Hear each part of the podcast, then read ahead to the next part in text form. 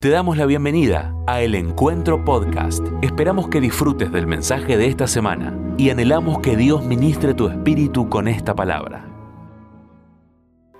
Bueno, esta mañana comenté, eh, bueno, esta mañana pedí perdón porque a los chicos de medios les cambié el mensaje una hora antes de empezar el culto, pero, pero contaba que algunas de las cosas que motivaron esto que quiero conversar fueron dos cosas. Una, eh, una reunión que tuve interreligiosa, en almuerzo, en la ciudad de Buenos Aires, con ministros de todas las confesiones religiosas que hay en la Argentina, y, ahí se hablaba de todas las cosas que habían fracasado acá, y, se hablaba de, nuevas ideas, de probar nuevos proyectos, nuevas maneras de, de lograr coincidencia en nuestra sociedad que está tan dividida.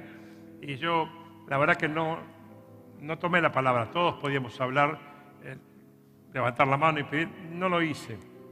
Eh, normalmente lo hago en ese tipo de reuniones y es más, eh, esta vez me dije, una de las autoridades me dijo, ¿por qué no hablaste? No? Y, y, le dije, mira, la verdad, porque escuché tantas cosas y estaba esperando escuchar que alguien diga, probemos con Dios, porque creo que la Argentina ha probado de todo y no se da cuenta que lo único que no ha probado y lo único que nos puede sacar de, la situación en la que estamos es Dios. ¿no? Y yo creo que ese es el mejor mensaje que tenemos para darle a la Argentina, a nuestra sociedad y al mundo. ¿no? ¿Por qué no probamos con Dios? Y la otra razón fue que en estos últimos días estuve conversando con una persona influyente de la sociedad argentina y él me preguntó, ¿cómo fue que te hiciste evangélico? Así me preguntó. Un católico practicante, muy buena persona, y me dice, ¿cómo si vos eras de los nuestros? Me dijo, y estabas comprometido con la Iglesia Católica. ¿Cómo fue que te hiciste evangélico? Y yo, fuera a darle una respuesta impactante, de esas que, tenemos tantos para dar testimonios, desgarradores, de dónde rescató Dios y de dónde sacó Dios, yo le dije, la verdad, probé. Me dice, ¿cómo probaste? Y sí, eh, yo dije, voy a probar a ver qué pasa con esto. Total, de última, después vuelvo otra vez, pido perdón a la oscura y vuelvo otra vez, me van a dejar entrar seguro. Y, así empezó. Empecé probando con Dios. Y bueno, eh, me fue bien, ¿no? Creo que ustedes saben que me fue muy bien, si no, estaría esta tarde hablándoles acá, ¿no? Y, siempre, cuando me preguntan, doy esa respuesta con algunos matices, pero doy la misma respuesta. No cuesta nada probar, yo lo intenté y la verdad que me ha ido tan bien que te lo recomiendo. Y le decía este hombre, la verdad, te recomiendo a Dios. Y este, no sé qué habrá pasado de su mente, pero que lo dejé pensando seguro, ¿no? Así que algo Dios hará con, con eso. Y, tomé un pasaje de la Biblia que, que yo he buscado muchas veces en mi vida para aconsejar, para enseñar, para predicar también alguna otra oportunidad, porque tiene una vigencia constante y en esta oportunidad, en este contexto de, lo que vivimos en la Argentina, de este desastre económico, social, político y, humano, porque se están viendo las miserias humanas en su máxima expresión en la Argentina en este tiempo, tiene una vigencia extraordinaria y anhelo que, que pueda servirte. ¿Por qué? Porque sigo insistiendo que ¿de qué sirve entender lo que va a acontecer si no juego el papel que Dios me dio a jugar, ¿no? O sea, ¿de qué me sirve la información revelada por el Espíritu si eso no produce cambios en mi vida y no me alinea con el plan de Dios para mi vida, ¿no? O sea, el conocer lo que va a acontecer, eh, a, conocer, el final de la película, lo que la palabra de Dios dice que, que viene para este tiempo, a mí me sirve para adecuar mi vida al plan de Dios, para enfocarlo conforme al plan de Dios, si no, simplemente tendré información y nada más. Y hay mucha gente que tiene información y no pasa nada con su vida. Y yo estoy empecinado en que sigan pasando cosas con mi vida y a través de mi vida. Entonces, eh, en esa dirección, creo que esta palabra eh, puede producir decisiones y cambios en tu vida que te hagan estar en el centro de la voluntad de Dios y estar enfocado en lo que Dios quiere para tu vida. ¿Quién estuvo esta mañana acá? para unos cuantos, los bendigo, los bendigo y espero que Dios tenga una porción extra para ustedes fuera de lo que mi cabeza pueda pensar. Vamos a leer Segunda de Reyes capítulo 6, verso 24. 6, 24 de Segunda Reyes. Algún tiempo después, Benadad, rey de Siria, movilizó todo su ejército para ir a Samaria y sitiarla. El sitio duró tanto tiempo que provocó un hambre terrible en la ciudad, a tal grado que una cabeza de asno llegó a costar 80 monedas de plata y un poco de algarroba 5. Un día, mientras el rey recorría la muralla, una mujer le gritó, sálvenos, su majestad. Si el Señor no te salva, respondió el rey, ¿de dónde voy a sacar yo comida para salvarte? ¿Del granero, del lagar? ¿Qué te pasa? Ella se quejó, esta mujer me propuso que le entregara a mi hijo para que nos lo comiéramos hoy y que mañana nos comiéramos el de ella. Lo he leído 81 y cada vez que lo, leo, como sé que esto no es un, cuentito, sino que es realidad, me, me impresiona, ¿no? Pues bien, cocinamos a mi hijo y nos lo comimos. Pero al día siguiente, cuando le pedí que entregara a su hijo para que nos lo comiéramos, resulta que ya lo había escondido. Al oír la queja de la mujer, el rey se rasgó las vestiduras Luego reanudó su recorrido por la muralla y la gente pudo ver que bajo su túnica real iba vestido de luto. Que Dios me castigue sin piedad, exclamó el rey, si hoy mismo no le corto la cabeza a Eliseo, hijo de Zafat. Mientras Eliseo se encontraba en su casa sentado con los ancianos, el rey le envió un mensajero. Antes de que llegara, Eliseo les dijo a los ancianos, ahora van a ver, cómo ese asesino envía a alguien a cortarme la cabeza. Pues bien, cuando llegue el mensajero, atranque la puerta para que no entre. Yo oigo detrás de él los pasos de su Señor. No había terminado de hablar cuando el mensajero llegó y dijo, esta desgracia viene del Señor. ¿Qué más se puede esperar de él?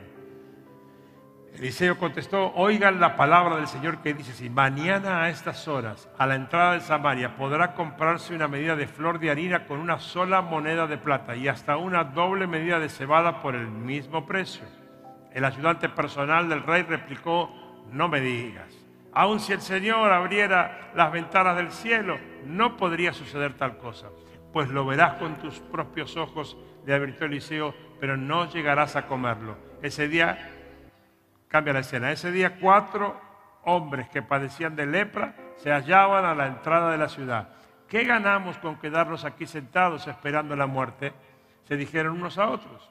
No ganamos nada con entrar en la ciudad, allí nos moriremos de hambre como todos los demás, pero si nos quedamos aquí, nos sucederá lo mismo. Vayamos pues al campamento de los sirios para rendirnos. Si nos perdonan la vida, viviremos, y si nos matan, de todos modos moriremos. Al anochecer se pusieron en camino, pero cuando llegaron a las afueras del campamento sirio ya no había nadie allí.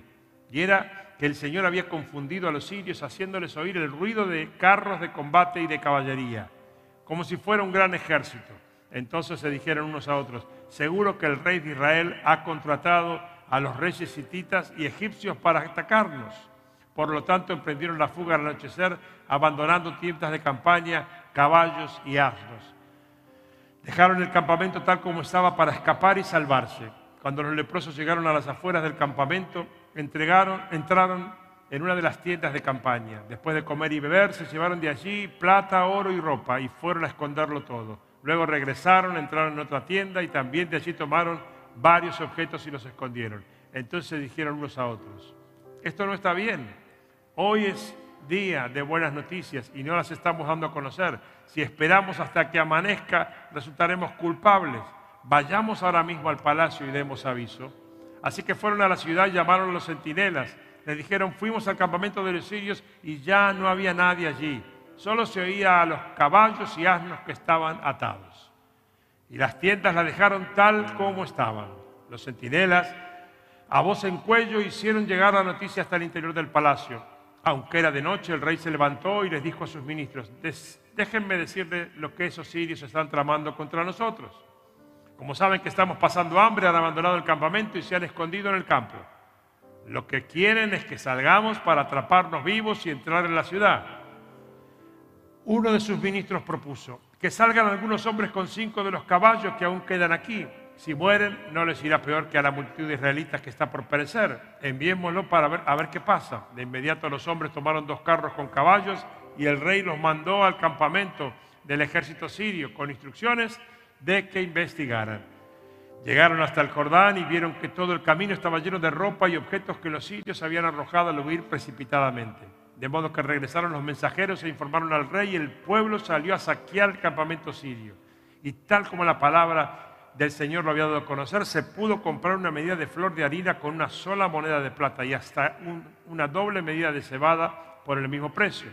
El rey le había ordenado a su ayudante personal que vigilara la entrada de la ciudad, pero el pueblo lo atropelló ahí mismo, así que se cumplió lo que había dicho el hombre de Dios cuando el rey fue a verlo. De hecho, cuando el hombre de Dios le dijo al rey, mañana a estas horas a la entrada de Samaria podrá comprarse una doble medida de cebada con una sola moneda de plata y una medida de flor de harina por el mismo precio, ese oficial había replicado, no me digas, aun si el Señor abriera las ventanas del cielo, no podría ser tal cosa.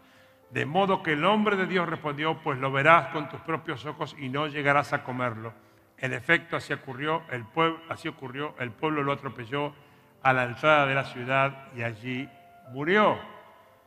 Hasta aquí la lectura de la palabra de Dios. Qué tremenda historia y qué enseñanza espiritual vemos atrás de esta historia, ¿no? Esa primera parte tan fuerte, tan impactante, ¿no? Dos mujeres con sus hijos, los que somos papás o abuelos, yo ya, este, es impensado eso, ¿no? Eh, hacen un trato que, que una va a dar de comer a su propio hijo y cuando se acabe esa comida la otra va a entregar a su hijo para que ella lo comparta. A ese punto había llegado el hambre y la desesperación. Eh, y, bueno, nos parece una locura, ¿no? Pero ¿alguien recuerda lo que pasó en la tragedia de los Andes? Cualquier parecido con la realidad no es pura coincidencia. Y la mujer no se avergüenza de ir ante el rey a pedir eh, que, el rey haga, que, haga justicia, ¿no? que, la obligue a la otra mujer a entregar el hijo para comérselo.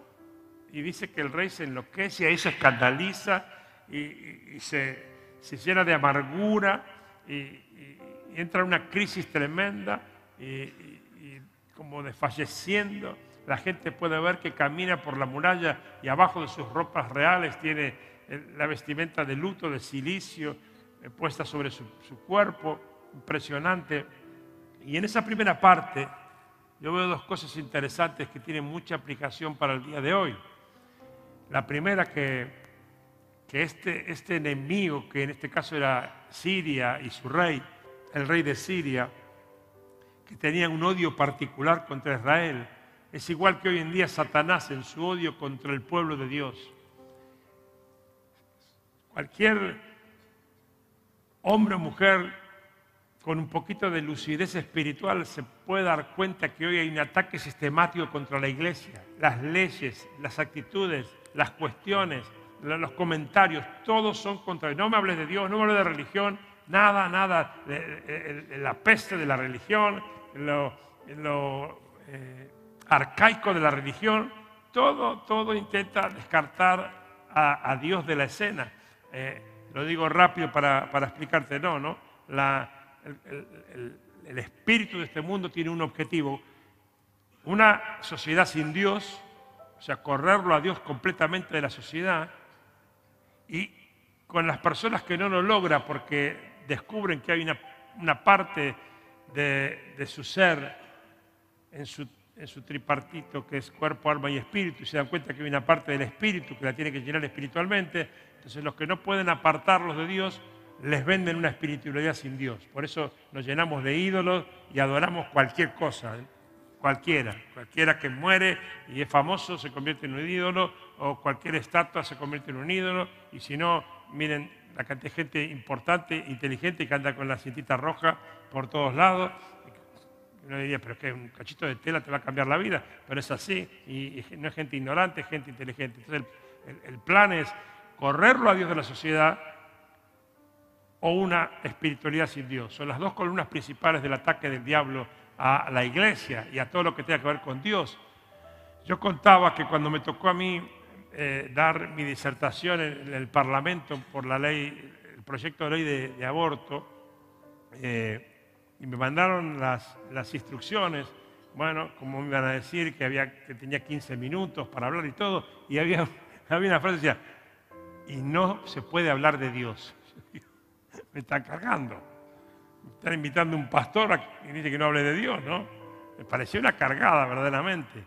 Por supuesto que, que no contesté nada en el escrito y después eh, en mi alocución, eh, ahí lo pueden, debe estar colgado por algún lado de internet, creo que por el minuto 10 o algo así, eh, dije, bueno, y ahora quiero hablar de otra cosa importante. Me dijeron que no podía hablar de Dios.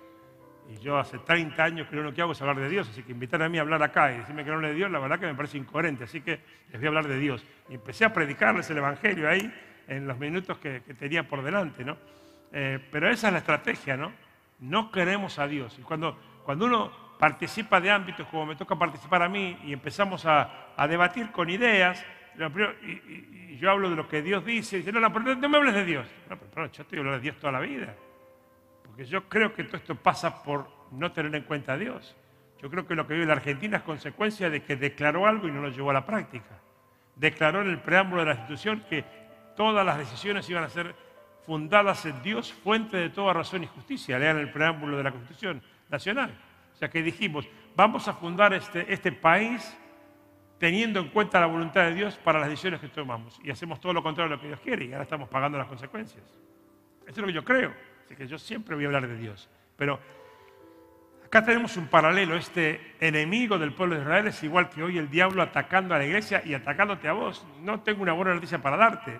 Tu carita, por más que te creas poca cosa, tu carita está pegadita en la oficina del diablo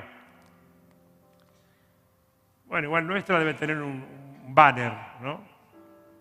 No, igual, igual no creas que, me siento orgulloso, preferiría pasar más desapercibido. Pero es así, somos una mala noticia. Tu vida es una mala noticia para el diablo, es una pésima noticia, porque hasta no sé cuánto tiempo, poquito o mucho, él tenía cocinada tu vida, fritada tu vida, aplastada tu vida y descartado tu futuro. Pero un día, ¿te lo acordás? Un día, Jesús dijo, hey, no, no, no, no. Dijo, hasta acá, hasta acá, hasta acá llegaste. ¿Cómo te llamas ¿Cómo te llamas? Eh, dale. ¿Tenés voz? ¿Eh? Juli. Dios dijo, hey, no, no, Juli no. Con Juli no. Porque el día que estaba en la cruz clavado, estaba pensando en Julio.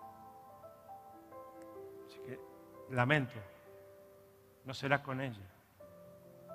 ¡Wow! ¿Usted entendés esto? Esto hizo Dios con cada uno de nosotros. Así que no somos una pésima noticia para el diablo. Satanás siempre está maquinando y buscando formas de destruir a los hijos de Dios. Pastor, ahora que estoy dedicándome con todo el Señor, el diablo me está pegando con todo. Por supuesto, que el diablo se ocupe de uno es malo, pero hay algo peor que no se ocupe. Y, y además, a pesar de que fue aplastado y sufrió una derrota impresionante en la cruz, él pasa un tiempo y vuelve otra vez a la carga contra nosotros. Y es una lección que tenemos que aprender. El diablo nunca se va a dar por vencido hasta que Dios lo aplaste. Y dice la palabra que el rey de paz aplastará en breve a Satanás. Bajo, ¿cuáles pies? ¿Perdón? Los míos, los tuyos. Juli. ¿Cuánto calza Juli? 38. Yo 42. Lo vamos a aplastar en el nombre de Jesús. Lo vamos a aplastar en el nombre de Jesús. Lo vamos a aplastar en el nombre de Jesús. Porque Dios lo dijo y si Dios lo dijo, Dios lo hará. Y, Él no se da por vencido, pero ya sabe el final. Y el pueblo de Dios, me refiero a vos y a mí, siempre estamos o deberíamos estar en estado de guerra espiritual. Y cuando vos te, te olvidas de esto, es cuando el diablo te pega duro. El apóstol Pablo dice que seamos sobrios y velemos, porque nuestro adversario, el diablo, anda como león rugiente buscando a quien devorar. Y la Biblia dice también que nuestra lucha no es contra sangre y carne, sino contra principados y potestades en las regiones celestes. El problema no es ese o esa, el problema es el diablo y todo su ejército que como sitiaba al pueblo de Israel, está sitiando tu vida para que vos no progreses en el plan de Dios. Pero quiero decirte, no hay diablo que pueda frenar lo que Dios te prometió. No hay diablo que pueda frenar lo que Dios ya escribió. Y lo que Dios te dijo lo va a hacer. Alabado sea el Señor. Gloria a Dios. Por lo tanto, tenemos que vestirnos con toda la armadura de Dios. Otra cosa que, que veo aquí en esta primera parte de, de este mensaje, de esta lectura, es que para vencer al diablo no alcanza con buenas estrategias humanas, hace falta poder sobrenatural. Y el poder sobrenatural no se compra a cualquier lado, se consigue en un solo lado y es en la presencia de Dios. Poder de Dios, unción del Espíritu Santo. Porque si uno está en guerra, la guerra requiere poder. Las guerras las ganan los poderosos, no los débiles. Por eso el apóstol Pablo dice en Efesios 6 que nuestra guerra es contra potestades espirituales. Y luego concluye, por tanto, vestidos de toda la armadura de Dios, para que puedan resistir cuando el diablo les venga a atacar.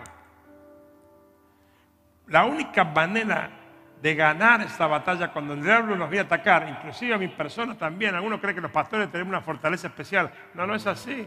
Tenemos una unción que Dios nos da para impartir las noticias de Dios. Pero cuando el diablo me viene a atacar, yo tengo la misma debilidad frente a Dios que podés tener vos. Lo que yo hago es ¿Sabes qué hago? Me escondo. Pero no de cobarde, me escondo detrás de la persona del Todopoderoso Dios que me prometió que Él pelearía mis batallas. Y cuando el diablo viene y dice, te voy a dar un tiro en la frente, digo, lamento decirte que no vas a llegar, porque antes de que me toques, la diestra de Dios me va a sostener y yo no tengo fuerzas para vencerte, pero todo lo puedo en Cristo que me fortalece. Alguien diga amén a eso. Aleluya. Y y ahí en Efesios 6 concluye diciendo eso, que es la manera de resistir los ataques del diablo. El pueblo de Dios tiene que estar siempre buscando alimentar la fuerte de poder.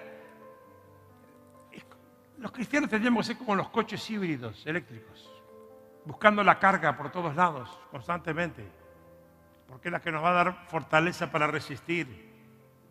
Y, la carga, en este caso espiritual, es la lectura de la palabra de Dios, la oración, la intercesión, el ayuno, todo eso, de la manera que cada uno quiera vivirlo, pero son los alimentos que te fortalecerán y harán descender el poder de Dios sobre tu vida. Quiero darte una noticia, no alcanza para este tiempo, para resistir los ataques del diablo con venir a la iglesia.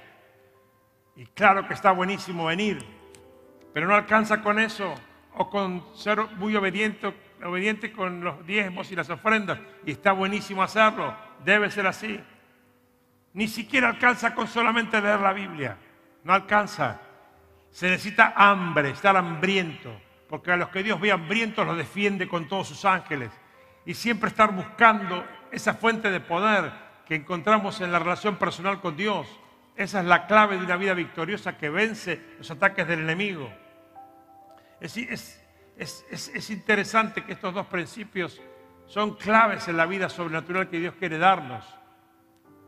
Estar despiertos porque el diablo nos quiere atacar y también entender que no somos nosotros los que lograremos la victoria frente a Él. Y aquí en este pasaje se hace muy visible el juego de estos dos principios. Un rey con buenas intenciones que se ve impotente para luchar con un ejército tan poderoso que está atacando su pueblo, su nación.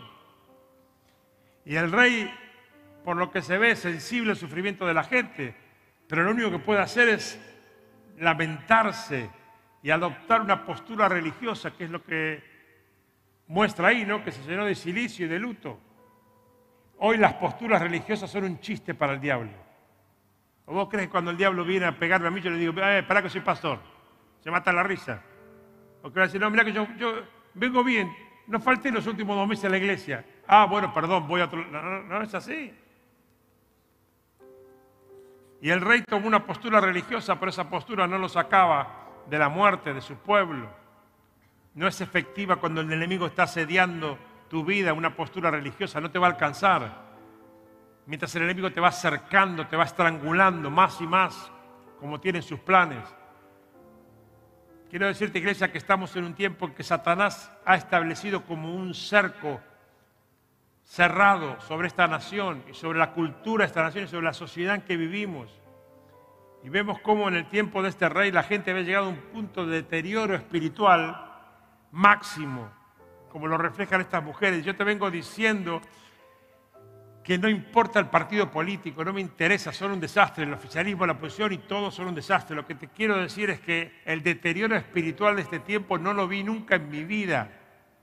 El menosprecio a las cosas del Espíritu y a las cosas de Dios nunca la vi en mi vida en este país. Y el enemigo se ha apoderado de todos los lugares estratégicos de nuestra sociedad. Tiene todos los lugares estratégicos bajo su dominio. Y si no, prende la televisión y date cuenta, o la radio, o, las redes. Y no hay nada que lo pueda resistir. Excepto, excepto, si se despierta el gigante. Y el gigante somos vos y yo. No porque seamos fuertes en nosotros, sino porque el poderoso habita en nosotros. Hace falta que la iglesia, que somos vos y yo, no este, este edificio, la iglesia sea luz en medio de las tinieblas. Y el plan del enemigo se va a desbaratar. Este rey, en su frustración, descarga su impotencia sobre la iglesia, que en ese momento estaba representada por Eliseo. Y el rey parece que tiene un resentimiento contra el profeta, a quien lo, acusa de lo que está sucediendo. Por eso el rey dice más, adelante, así me haga Dios y me añada si la cabeza de Eliseo, hijo de Zafat, queda sobre él hoy. Pero sin embargo vemos que la única esperanza para esa nación era Dios a través del profeta. Y quiero decir lo mismo, que te despiertes iglesia, porque en medio de este caos la única esperanza para este país es la iglesia de Jesucristo. Somos nosotros los que hemos sido escogidos, no sé por qué, esa gracia cayó sobre mi vida, sobre tu vida, sobre tu casa, sobre mi casa, para que hagamos la diferencia en este tiempo. Y el profeta Eliseo decide reaccionar de una manera que me encanta, porque tiene las dos opciones, el juicio y la misericordia, y él toma el camino de la misericordia contra este rey hostil y decide intervenir a favor de la nación y salvarla de su situación. Y hoy decía yo, y lo reitero, terminemos ya de enojarnos con lo que pasa, terminemos de, decir que venga el juicio de Dios sobre este, sobre aquella, sobre el otro, que le caiga un rayo a fulano o a mengana. No dejemos de, de maldecir la oscuridad, prendamos la luz, seamos luz en cada ámbito. Me decía hoy un hermano al finalizar el culto, pues es que vos estabas hablando y, yo me acordé que esta semana yo trabajo en, un ambiente público y, esta semana en un momento yo, vi como que se llenaba el, ámbito ese de tinieblas, como si las viera, como en un lugar entenebrecido. Y yo le dije, es que eso es lo que está sucediendo. Pero ¿sabes qué? Dios mandó una luz a esas tinieblas, sos vos la luz, jugá tu papel. Empezá a jugar tu papel y vas a ver cómo las tinieblas tienen que disiparse. Porque cuando el diablo está más furioso, más en, enfervorizado es cuanto más sabe que la iglesia está por irrumpir y cambiar la historia del lugar, el ambiente del lugar, la atmósfera del lugar. Y Eliseo se acerca al rey con una profecía sobrenatural. Él le dice, mañana a estas horas valdrá una medida de harina, una moneda de plata y dos medidas de cebada, el mismo precio a la puerta de Samaria. Es como si dijera que hoy nada más va a aumentar en la Argentina, ¿no? Únicamente un milagro. La mañana le pregunté a Mónica, hizo agua, no tiene ni idea de lo que significa un almacén. Tengo todas mis esperanzas en vos, mi Que sos igual que la otra, no entendés. No compras nunca nada, lo compra todo él. los dos vamos a hacer. ¿Cuánto vale un kilo de harina? A ver, no tenés idea. Tienen un miedo las otras que le pregunten porque no compran nunca nada. ¿Vos? ¿Qué, ¿Cuánto vale? ¿cuánto vale? ¿Eh? 150 dijo. Che, después pásenme las direcciones porque todo, esta mañana hoy pasa, porque en casa las compras las hago yo. El pastor va al supermercado. La pastora se desgasta haciéndome la listita. Y yo estoy ahí con el celu y entonces estoy ahí y digo, perdón señora, ¿qué significa esto? Enjuague para ropa negra. Siempre hay un alma caritativa que me, me explica, ¿no?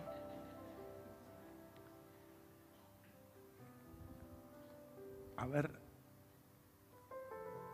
Esta sí, ¿eh? Natura de un litro y medio. ¿Cuánto vale? Sí, no, pero él no, vos tenés que contestar, no él. Yo digo que acá veo que el, feminismo ha crecido enormemente, algo tenemos que hacer acá. Y eso que no le pregunté a la que está al lado tuyo, que no debe tener ni idea. No, esa porque escuchó esta mañana. Yo compro Natura de litro y medio, nadie compra Natura de litro y medio. ¿Cuánto? ¿Dónde compras? ¿Me traes 10, por favor? 6.99 lo pagué yo. 6.99.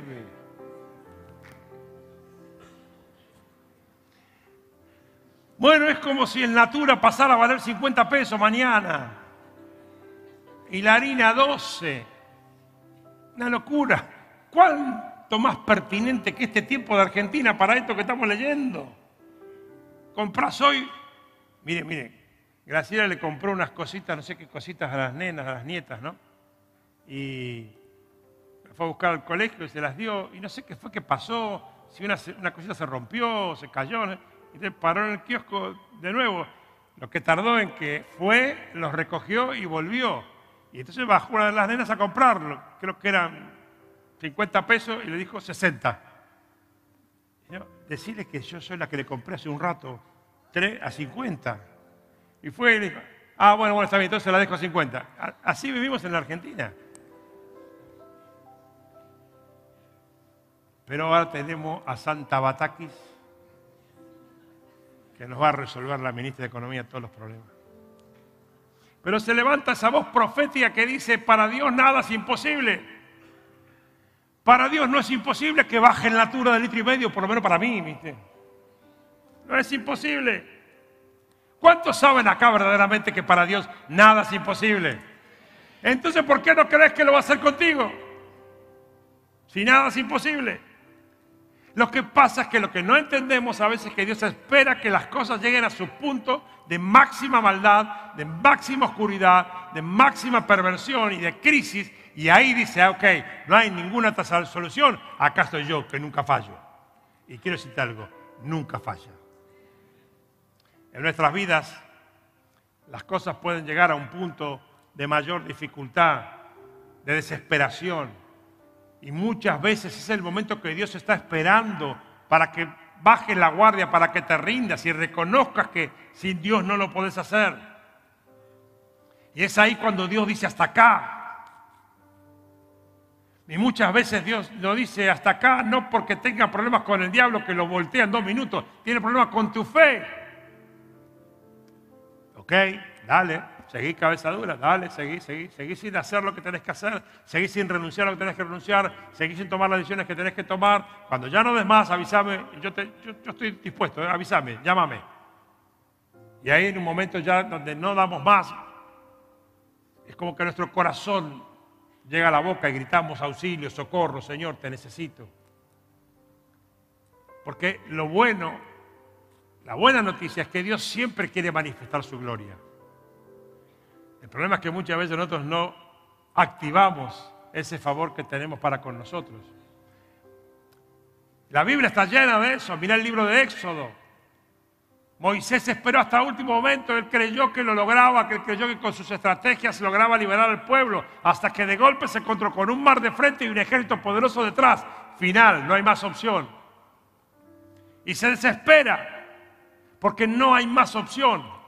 Y cuando no hay más opción, la única opción es Dios. Cuando no hay más opción, la única opción es Jesucristo. Alabado sea el Señor. Y ahí Dios agarra y hace, hace una escena hollywoodense impresionante. Abre el mar, pasa el pueblo, cierra el mar, muere el, el enemigo. ¡Wow! Ese es nuestro Dios. Y a veces estamos dudando si lo va a hacer con nosotros. Yo te cuento, nadie se va a enterar. Yo te digo, Juli, ¿dónde está Juli? Juli? Dejemos de pecar y Dios lo hace. Es así de fácil. Dios lo hace. Juli al final venía a saludarme, porque ahora me voy a quedar con ganas de darte un beso un abrazo, por favor, ya que hemos, hemos predicado juntos esta tarde.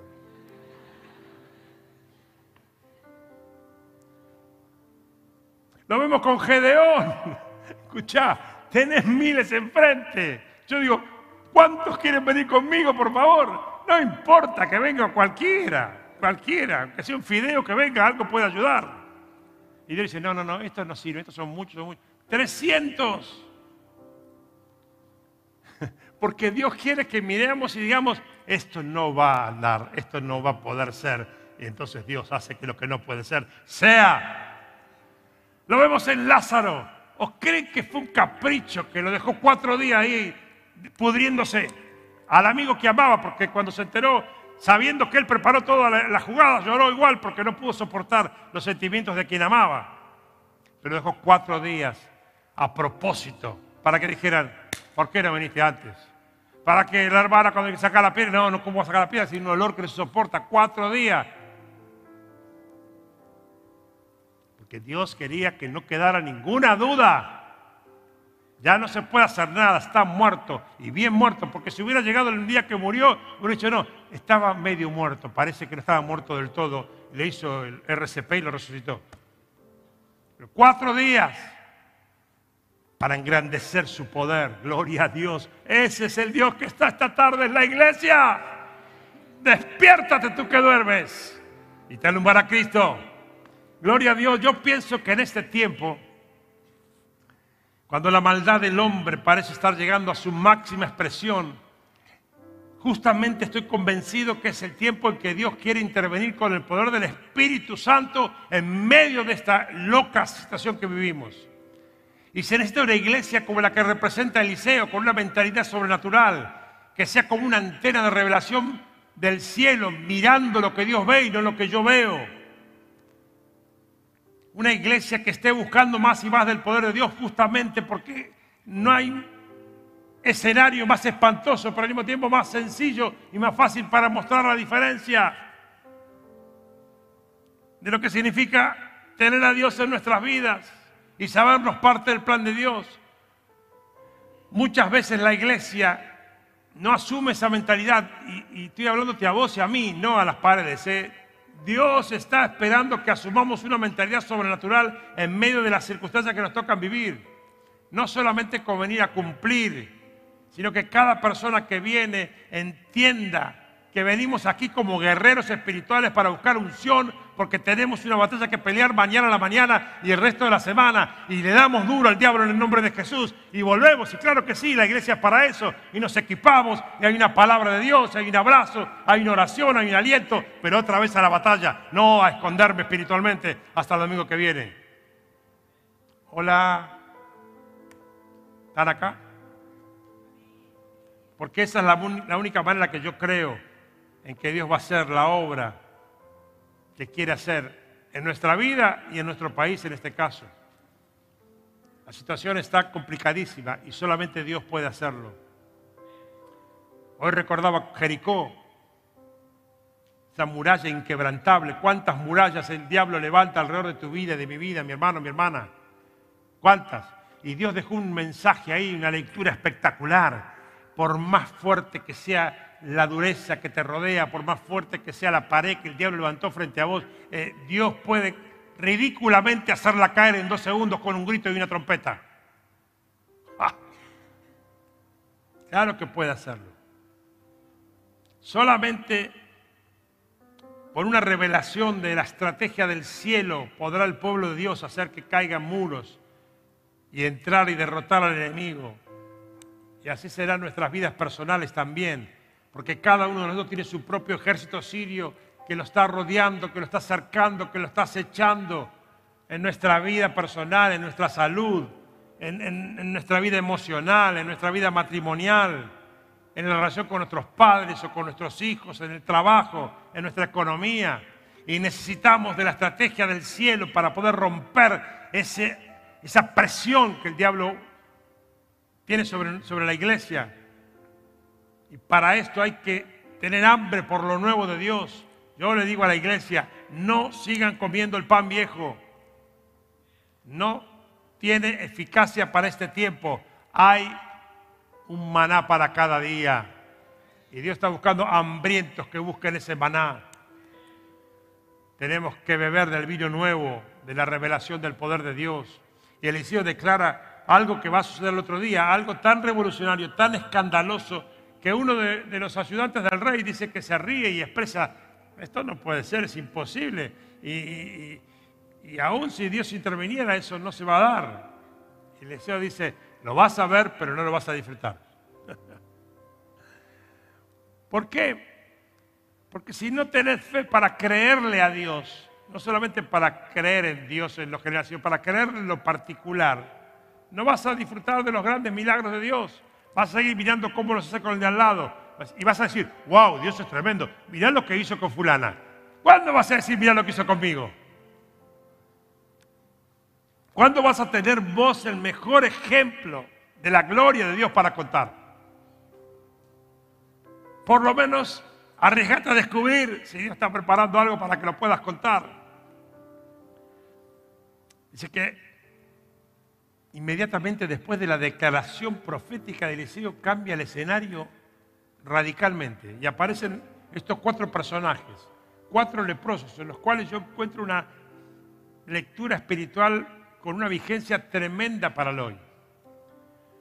Porque estos cuatro hombres representan algo muy interesante. Es un tipo de personas que yo creo que Dios quiere usar en este tiempo para revelar lo que Él va a hacer. Los que se creen menos, los que se creen que no van a ser protagonistas de la película. Hay una palabra que Dios me viene dando hace rato y seguramente alguno de ustedes se la habré dado.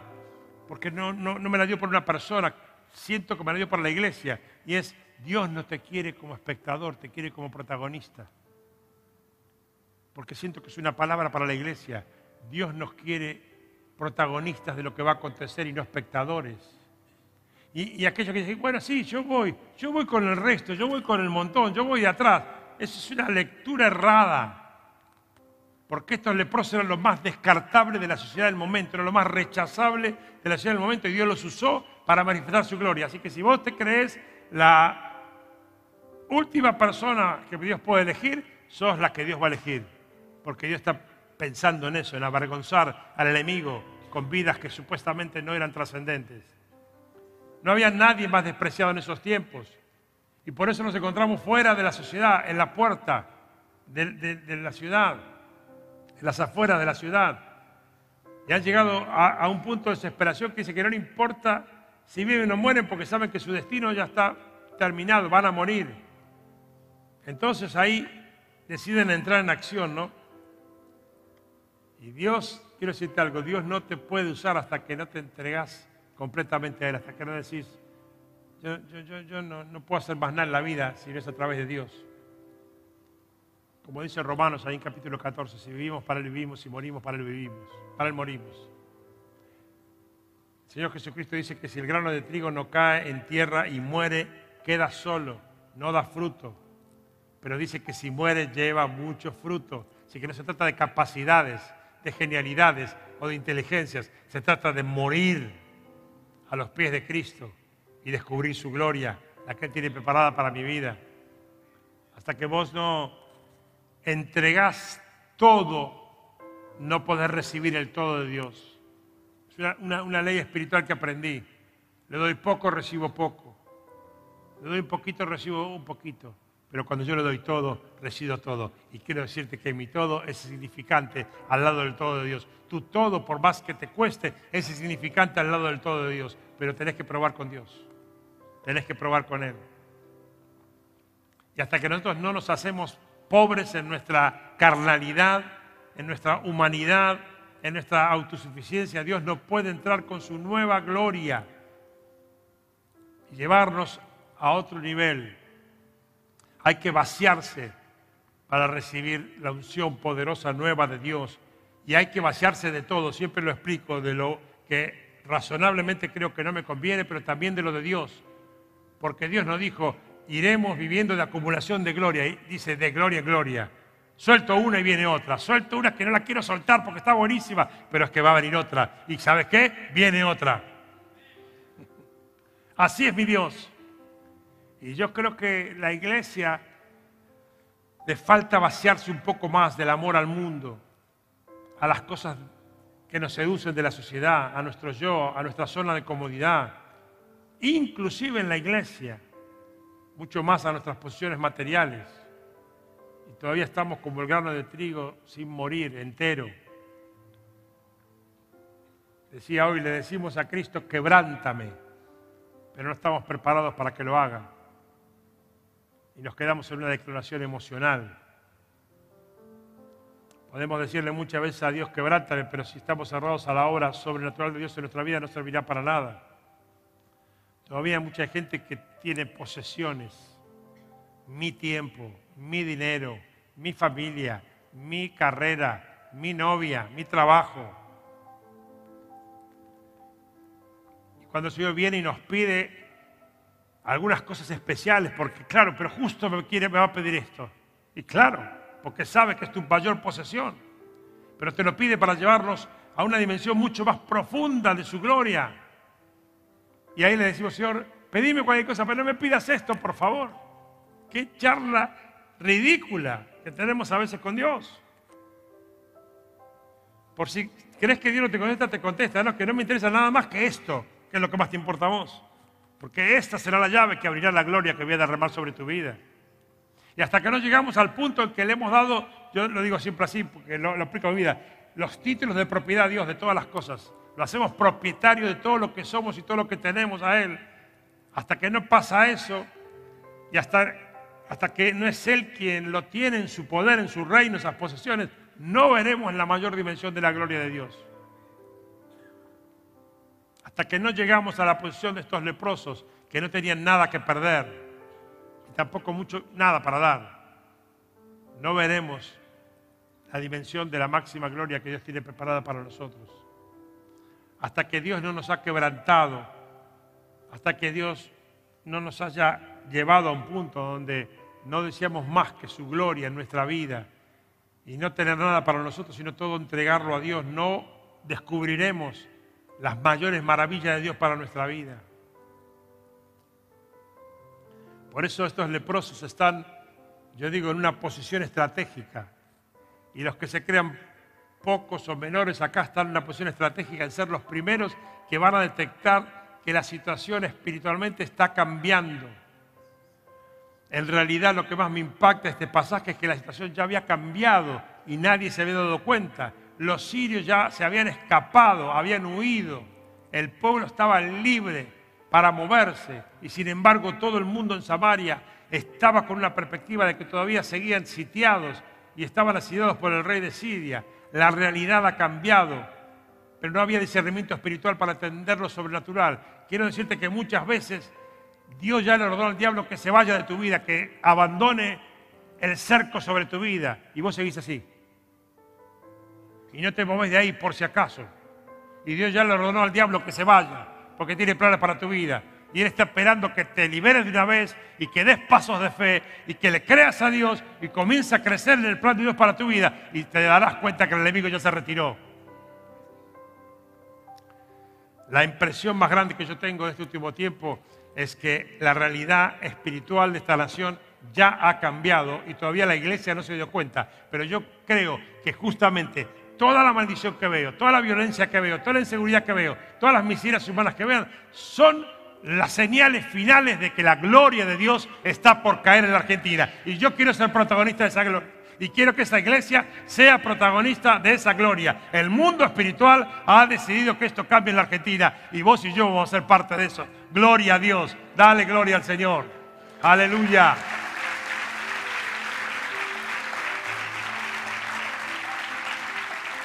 Hey, hey Jorge, pero la situación es terrible lo que está pasando. Claro que sí. Cuando no pasa nada, ¿sabes por qué es? Porque no pasa nada.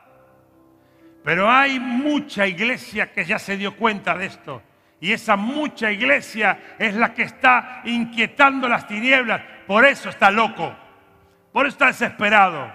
Por eso está tirando todo lo que tiene. Porque no le queda resto.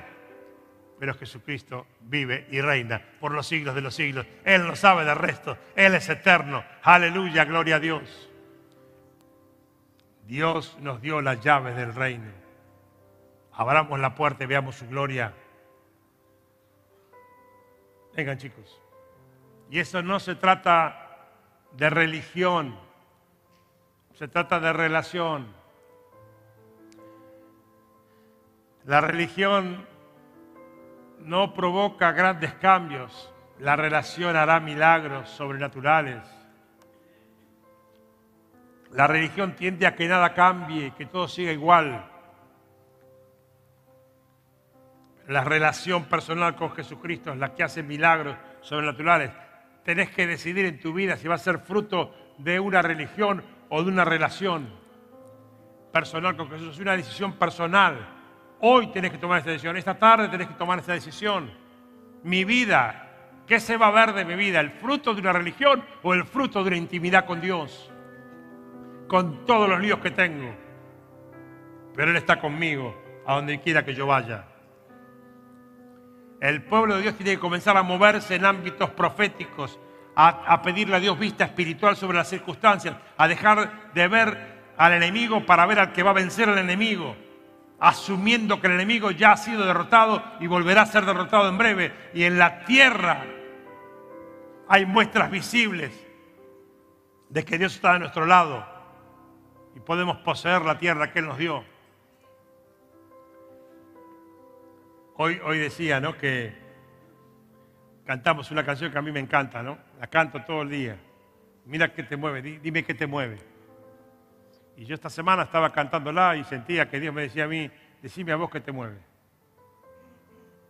Sonamos, Juli. Y yo siento que Dios le canta a la iglesia. Dime qué te mueve a vos. ¿Qué es lo que te mueve? Yo me encontré en problemas para contestarle a Dios, ¿eh? y mira que tenía mucho para contestarle de mi relación con Él, pero igual me encontré con problemas porque no pude ser absoluto. Siempre me siento que me falta algo. Y siento que hoy Dios nos pregunta a nosotros la iglesia, decime qué es lo que te mueve, qué es lo que te inquieta, qué es lo que te desvela, qué es lo que te apasiona, qué es lo que te mueve.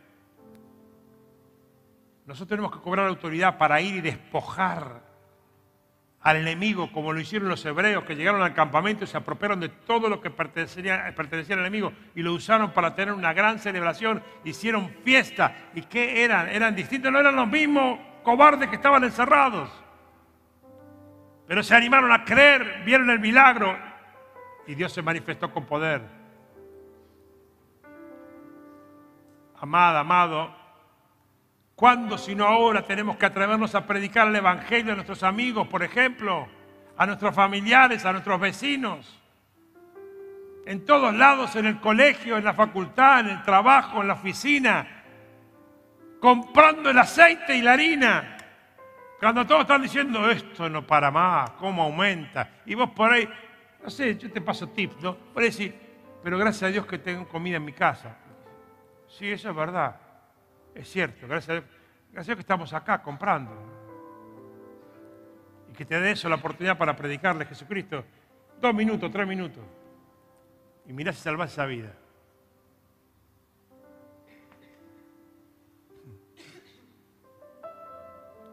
Y, tener el privilegio de, llevar gente a hacer la oración de fe y, y, que se entregue a los pies de Jesucristo y traerla el domingo acá como el fruto. Acá está. No al mensaje mágico del pastor, sino a que sea parte de la familia de Dios. Mira, che, hay otra sorpresa. Además de la decisión que tomaste, mira, te voy a, mostrar todos los que somos y lo traes acá. ¿Hace cuánto que no traes un fruto acá? Una persona, esta persona, esta es mi amiga, mi, familiar, mi vecina. Esta semana la llevé al Señor, se entregó a Jesucristo, acá está, te la quiero presentar, pastor. Me encantaría que lo hagas.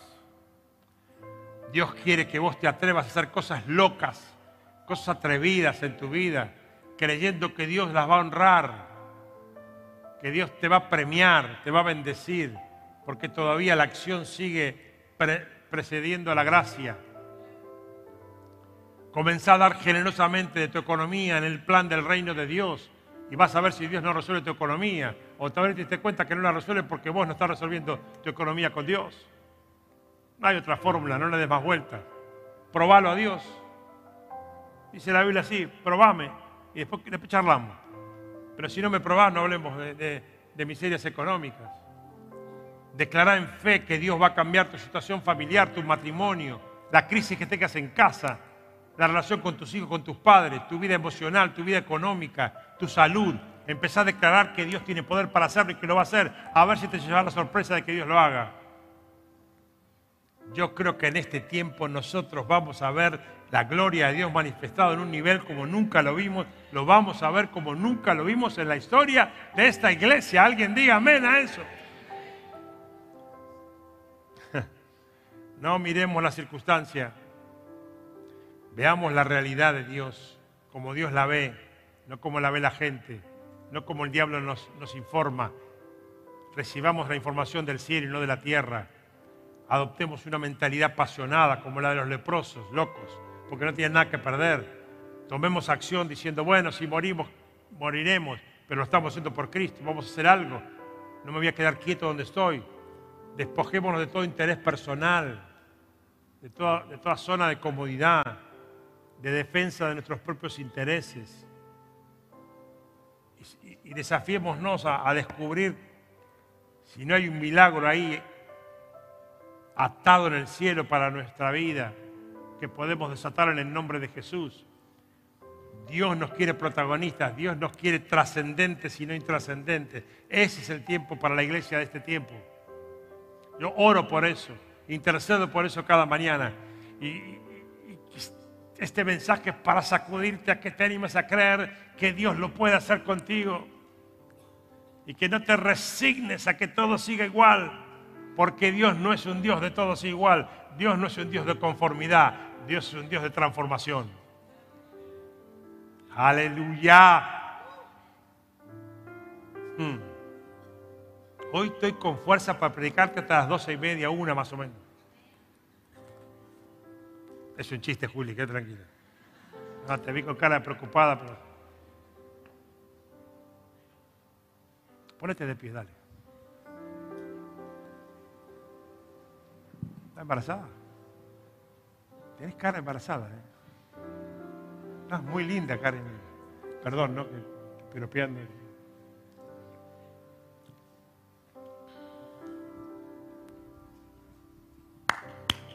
Jesucristo, precioso Rey. Quiero que escuchen lo que vas a cantar, ¿eh? y que la canción sea una decisión esta tarde, no una vez más que la cantás, sino una decisión personal. Voy a hacer esto, voy a hacer esto, voy a renunciar a esto, voy a renunciar al otro, porque yo quiero descubrir si acaso Dios va a romper el cerco que el enemigo tiene sobre mi vida y va a declarar una gloria nueva, una gloria mayor, algo que nunca vi, no lo que ya conoces, no tu mejor momento, no lo mejor que viviste, sino lo que nunca pensaste, lo que nunca te imaginaste. Eso es lo que Dios tiene preparado para vos. Muchas gracias por escuchar este mensaje.